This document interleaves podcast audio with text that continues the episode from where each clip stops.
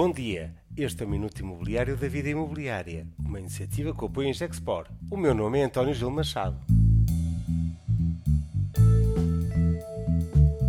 Os juros pararam de subir. E agora? A novidade esta semana é que a Euribor a 12 meses quebrou a barreira dos 4%, mas agora em rota descendente.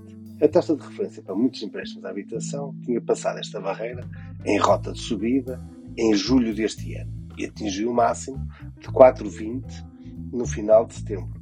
O mês de dezembro trouxe-nos a taxa Euribor a 12 meses a 3,90, portanto, em rota de descida. O bom andamento da inflação europeia, que desceu em novembro a 2,4%, surpreendeu os mercados e justificou a subida das bolsas e a queda das taxas Euribor. O resultado da inflação e a descida das taxas de juros são uma boa notícia, mas tem um sabor agridoce. Significa que as economias europeias estão a perder velocidade e com taxas de crescimento reduzidas ou mesmo próximas de zero, sendo especialmente verdade em mercados do centro da Europa como a Alemanha. Impactos para o mercado imobiliário e para as famílias portuguesas.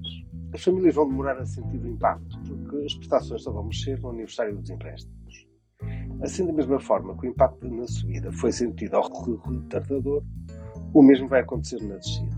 Qualquer forma, é melhor viver no sentimento de um futuro alívio do que em agravamento de uma prestação bancária. Para quem entrar no mercado e está a comprar casa, pode beneficiar de uma Euribor agora em queda e de spreads competitivos, o que em teoria poderia sustentar as transações.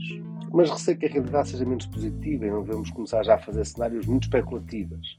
E passo a sistematizar o meu raciocínio. Primeiro, porque o BCE vai fazer o esforço por manter taxas diretoras aos níveis atuais por algum tempo, para assegurar o controlo da inflação. O movimento das descidas das taxas de juros promete ser mais lenta do que foi na subida. Segundo, porque a atividade económica está a perder ritmo e vamos ter menos crescimento, o que significa uma evolução mais moderada de rendimentos e mesmo algum desemprego se as coisas realmente apertarem. Terceiro, porque temos este efeito de desfazamento entre as taxas de descerem e sentirem na carteira das famílias.